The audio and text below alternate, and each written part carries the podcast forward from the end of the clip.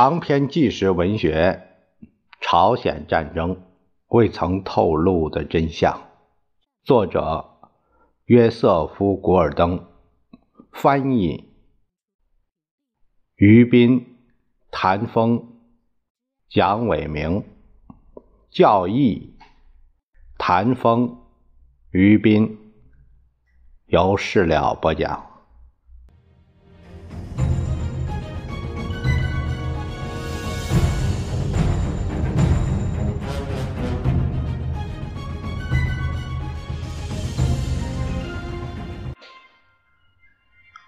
我们这一章讲第，来看第十五章啊，呃，只是读，呃，也不是讲，啊，按书上的文字念下来。这一节的题目是“死里逃生”。与此同时，第十军的地狱。陆战一师在十一月下旬继续在长津水库西岸附近冰天雪地中小心翼翼地登攀。尽管中国进行了干预，爱德华·阿尔蒙德将军仍然指望陆战队员们横向出击，与西面的第八集团军衔接起来。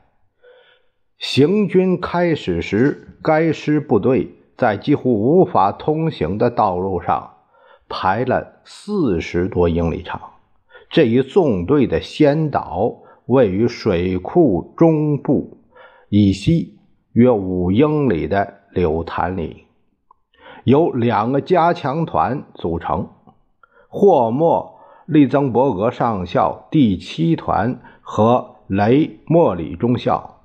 第五团，这个雷莫里啊，呃，雷蒙德·莫里，他是一九五一年一月晋升为上校。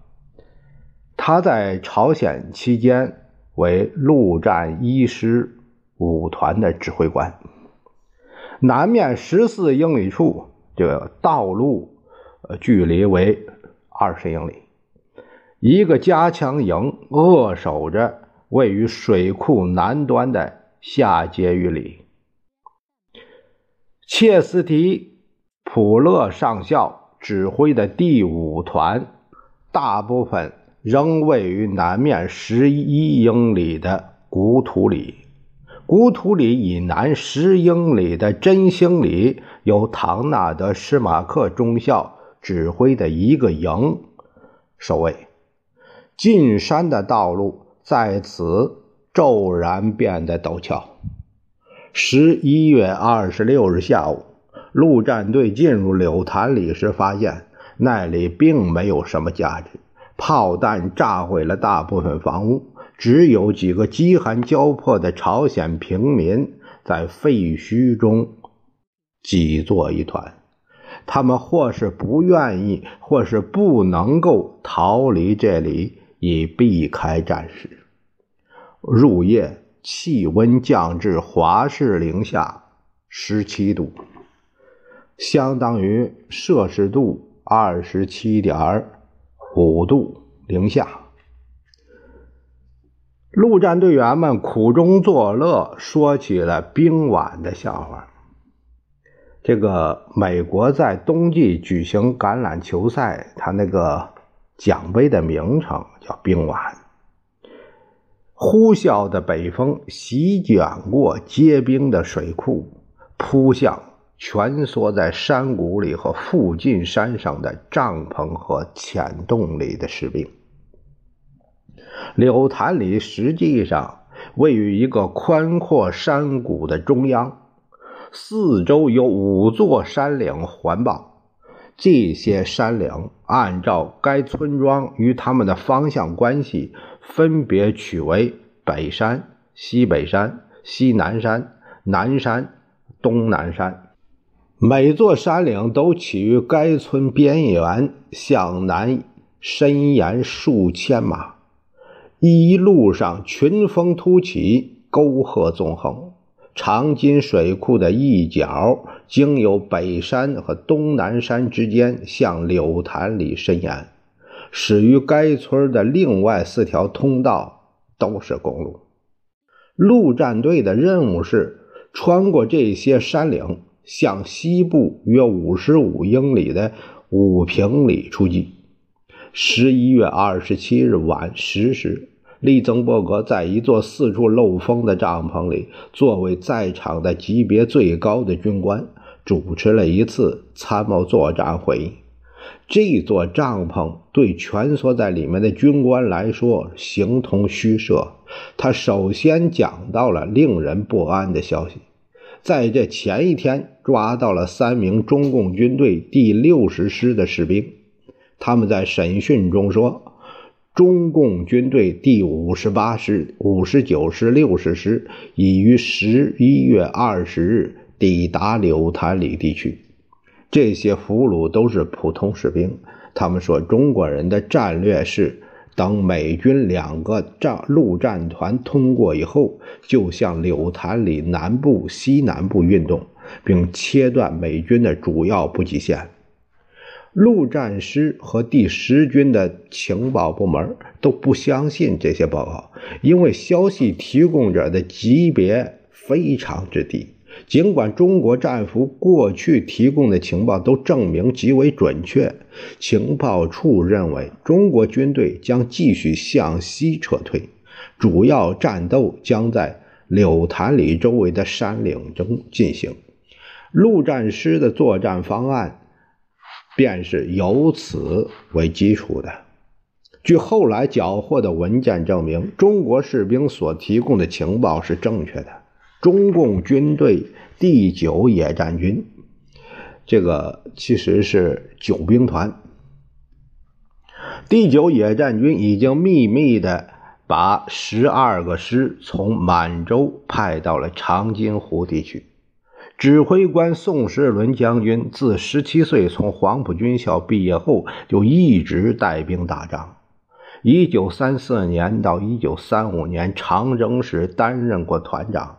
他的部队在中共军队的总攻势中承担东路的攻击任务。他要从第八集团军第十军之间的空隙中南进，然后挥师东海岸。并把第十军的十万多美军和韩军分割包围起来。他要消灭长津水库东岸第七步兵师的部队，然后来收拾分割的陆战一师。中国人显然认为陆战队是他们的劲敌。战斗打响以前，中国部队散发着数千本名为《血腥的历程》的小册子。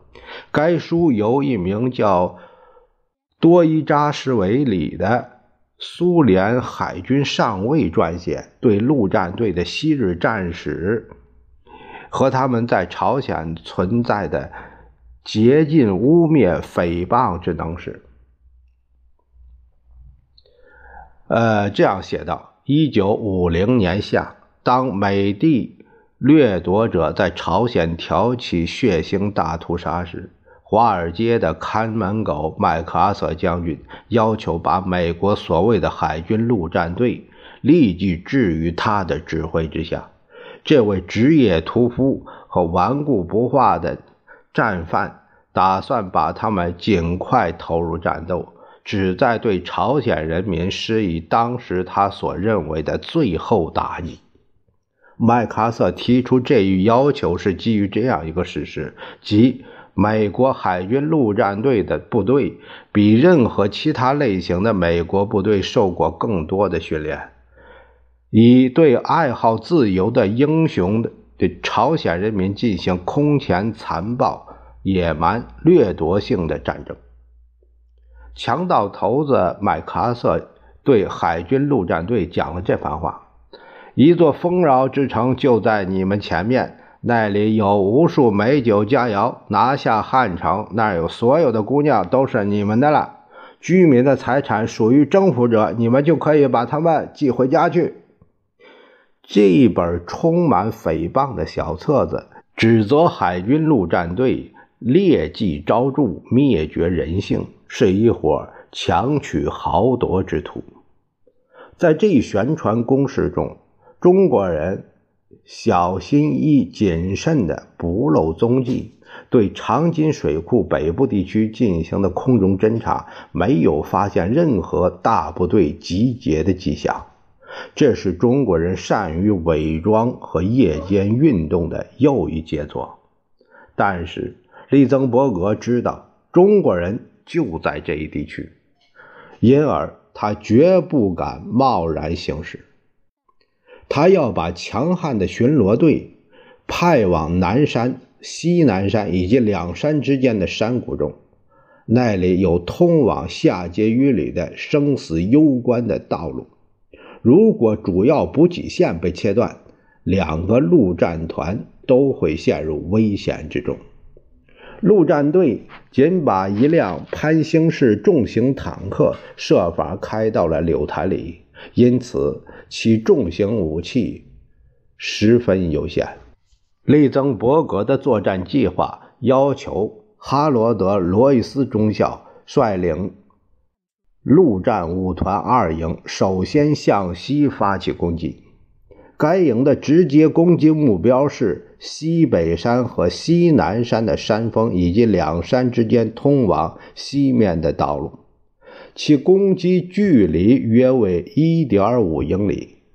由此同时，陆战七团在柳潭里进行环形防御，并准备紧跟着陆战五团发起攻击。利曾伯格认为，侧翼有了保障。罗伊斯就能够集中兵力在谷地挺进。利曾伯格知道该计划有一个他所无法控制的缺陷：命令陆战队西进，实际上是企图实施包围。这依赖于这样一个前提，就是第八集团军作为组织力量，能够阻止敌军逃跑。但是。十一月二十七日早上，攻击开始时，第八集团军已经在后退。不到二十四小时，第八集团军开始全面溃退。然而，陆战队仍然得到阿尔蒙德将军下的命令，除了遵命外，别无他责。十一月二十七日早上，冻僵了的陆战队员们爬出他们的睡袋和掩体。为了恢复血液循环，他们不停地跺脚，戴着手套拍手。他们把野战食品放在油火上烤化。现在他们知道了，吃冰冻食物会导致严重的肠胃病。他们还给武器加热，以使零件活动自如。一位机灵的士兵发现，野根牌发乳可以临时用来。当优质的擦枪油。八时刚过，陆战连开始运动，一个连向西，先下到西北山、西南山之间的土路上，然后登上道路周围的山坡；另一个连则向村庄北面和南面的山岭运动，以保障侧翼。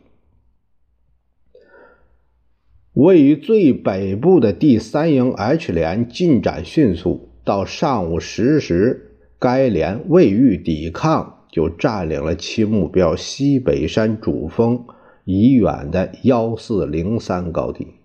在南面，托马斯库尼上尉，就是这个是阿尔蒙德的纸质银星勋章，还还装在他背囊里呢，那位。这个上尉指挥的 G 连几分钟后也未予抵抗，就夺取了西南山的主峰。这时，该连遭到大约五百码以外的另一座高峰上敌人轻武器的猛烈射击。尽管由于距离远，并不构成真正的威胁，但却令人讨厌。被派往两山之间谷地的第五团二营遇到了相当多的麻烦。尤尔彼得斯上尉率领的 F 连是该营的先头连，该连差不多刚刚离开柳潭里的营地，就遭到轻武器的猛烈射击，接着就遇到了一连串坚固但无人防守的路障。F 连在迫击炮火的掩护下离开公路，去攻击中共军队阵地的北侧。与此同时，第五营的 D 连连续沿公路前进。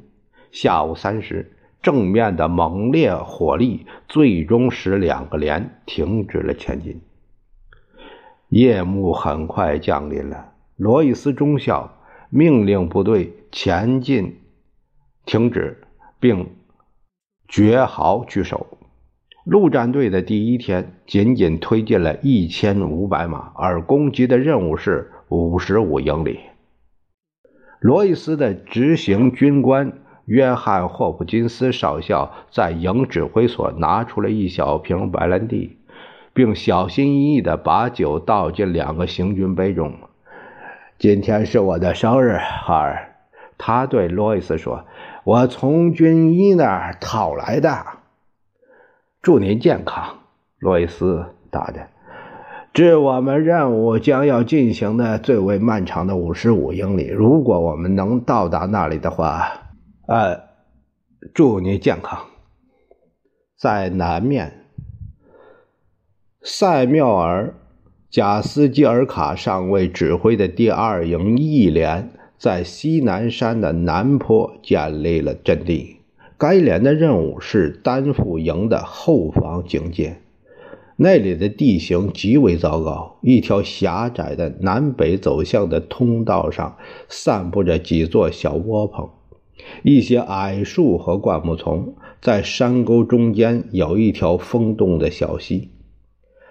贾斯基尔卡指挥他的部队，很快建立了环形防御阵地。他的阵地前是一片便于发挥火力的开阔地，任何可能出现的中国人都无处藏身。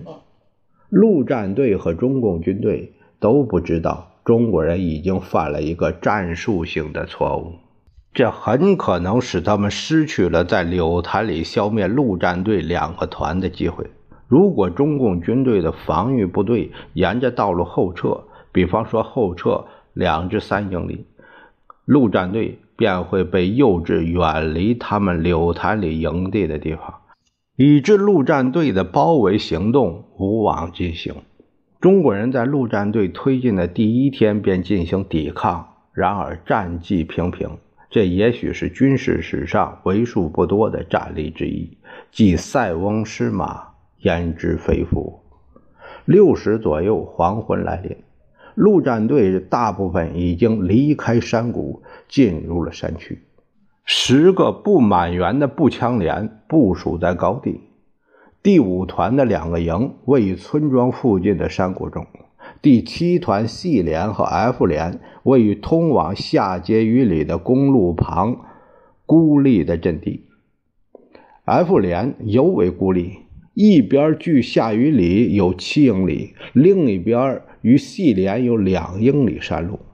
在北山陆战七团的两个连 D 连、E 连分别在两个山头占领阵地。中间隔着一个五百码长的马鞍形山脊。用陆战队员的话来说，他们的侧翼空空荡荡，双方除了偶尔有巡逻队往来外，没有任何联系。这两个连的阵地前线合在一起，延伸约两英里，整个环形防御阵地也因很小的间隙而受到损害。陆战队所具有的一个优势是令人生畏的支援火器：四十多门榴弹炮，三十门幺零五毫米的榴弹炮，十八门幺五五毫米的榴弹炮，部署在柳潭里平原的南端，还有七十五毫米无后坐力炮和四点二英寸的迫击炮。但是炮弹只有三天的储备，而且利曾伯格没有把握让更多的卡车沿公路进山。无论如何，陆战队已经为夜晚战斗做好了准备。当他们后来试图描述当时的严寒时，不管是一周后与战地记者的谈话，还是一个月后的一封家书，或是三十年以后的一次访谈，陆战队员们都不得不费尽心思地寻找字眼毫无例外。一位前中士说：“无论穿多少衣服都不能保暖，更谈不上舒适了。你被手套、风雪大衣、长男内装啊，是衣兜，所有东西捆得紧紧的，肯定会出汗。结果是，一旦你停止不动，汗水会在你那该死的衣服里结成冰。”冬天的早上，在户外摸过冰冷的金属吧？啊，想象一下，怎样，怎样好好对付一支 M 幺式的步枪或卡宾枪吧？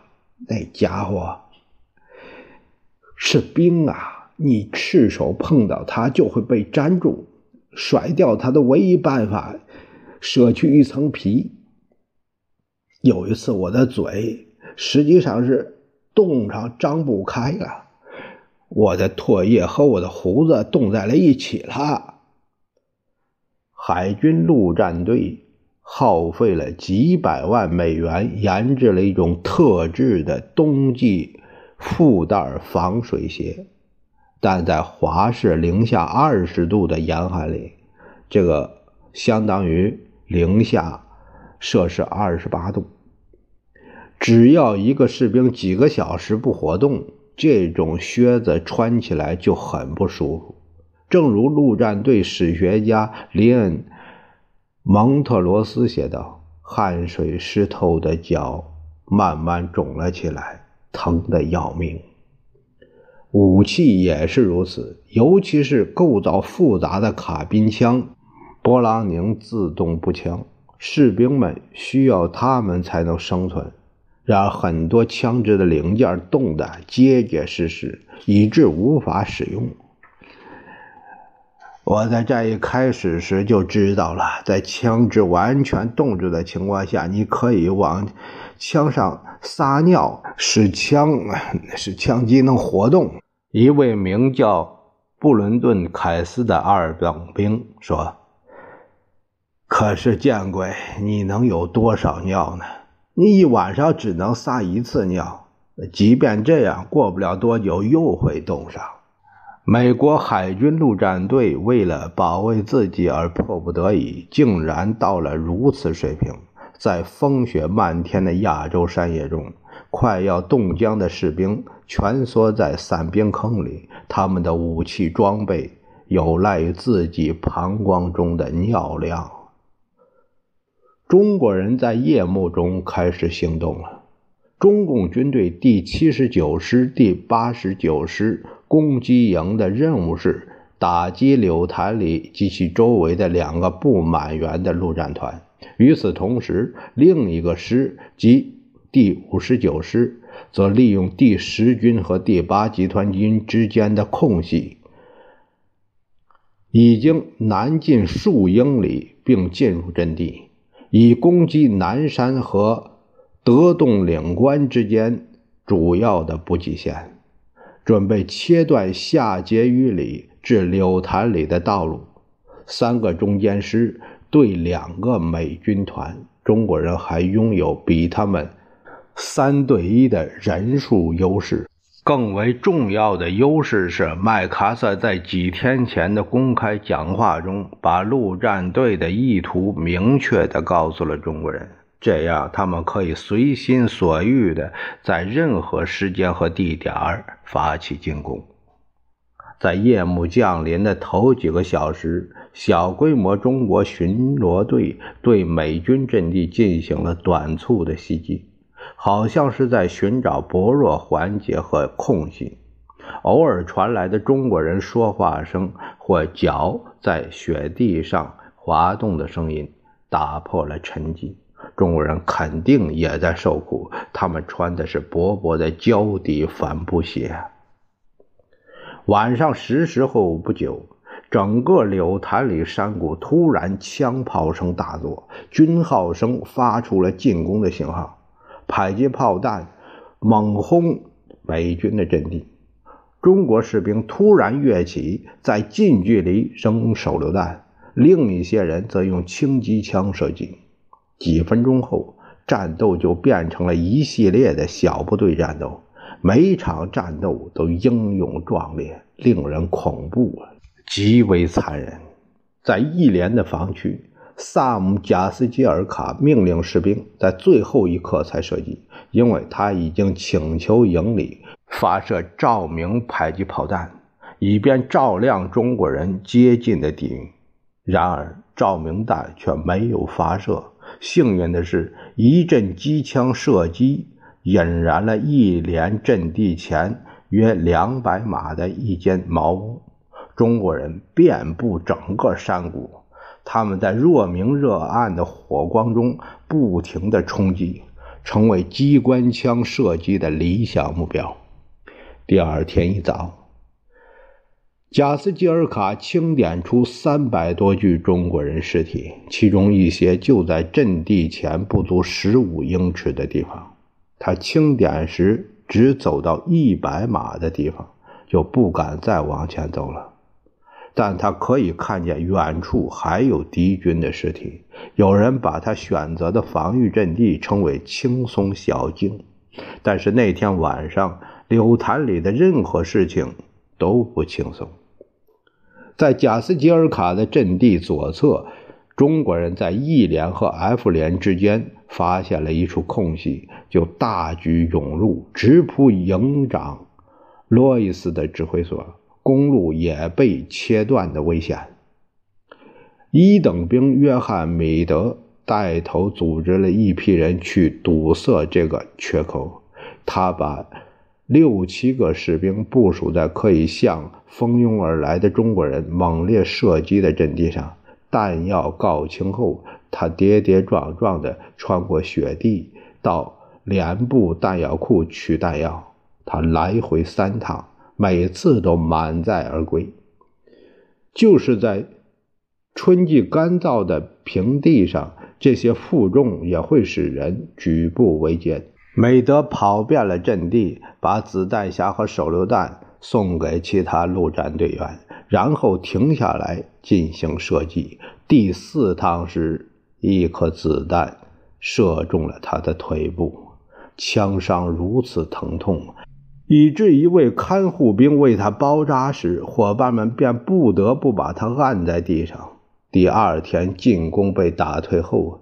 该连阵地前堆积了七十五具中国人的尸体，其中十五人是美德级别的。在山谷北面，中国人首先攻击了第三营的 H 连。该连沿山岭做弧形配置，含制着通往山谷外部的公路。H 连完全孤立无援。中国人很快发现并利用了这一点。该连连长列罗伊·库克上尉在进攻一开始就被打死，他的军官除一人外都高负伤。该连阵地得而复失，失而复得。中国人调来了增援部队，他们越过早先被打死的弹痕累累的尸体，向 H 连轮番的进攻。H 连据好为地守，在凌晨四时左右，营指挥官认为继续抵抗徒劳无益，H 连奉命撤至山谷，身后留下数百具尸体。中国人现在占领了幺四零三高地，这使他们在柳潭里山谷北部拥有一个含至山谷的阵地。陆战队显然处于一个不断收紧的钳口中。又是一场浴血之战。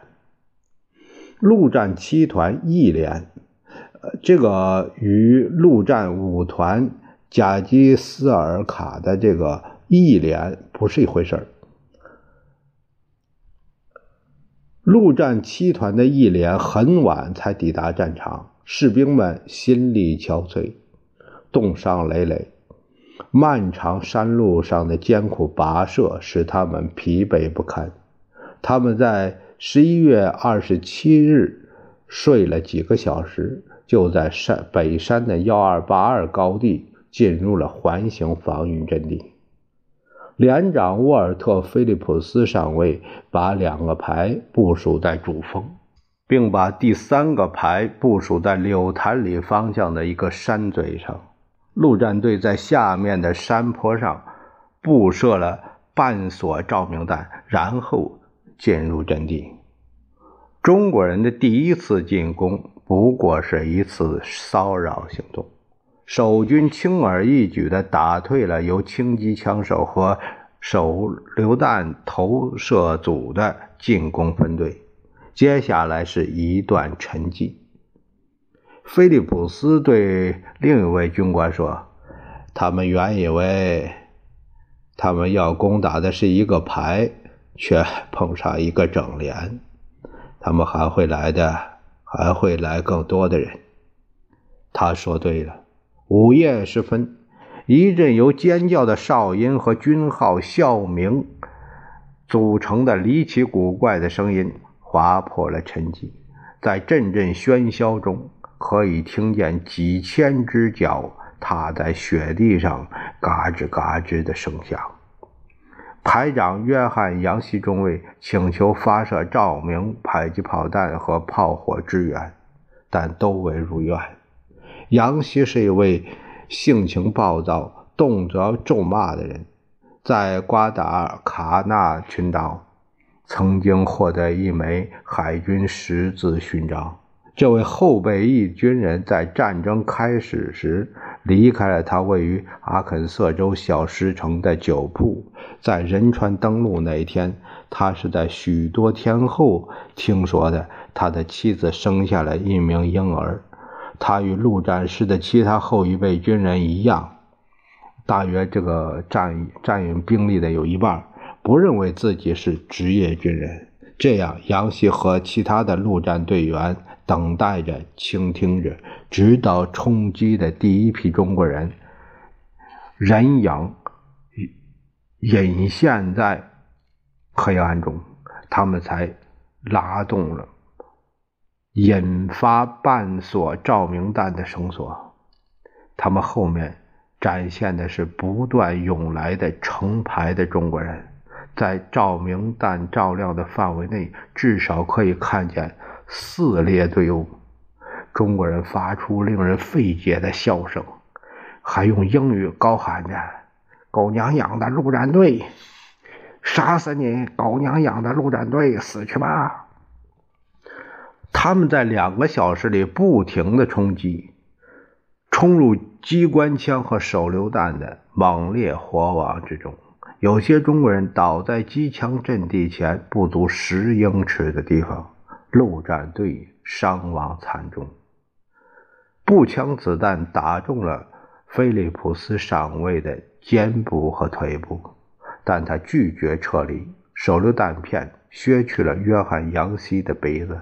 流出的血使他窒息，他难以呼吸，但他也留在了阵地上。中国人在凌晨两时放弃了进攻，留下了两百多具尸体，足有两个连的人数。犹如一位陆战队员所说：“是尸横遍野。”陆战队守住了幺二八二阵地。两个小时后，中国人又重整兵力，卷土重来。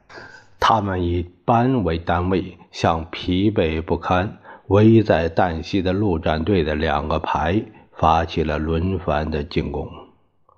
增援部队从柳潭里匆匆赶来，在黑暗中冒着华氏零下二十度的严寒，在山坡上攀冰爬雪。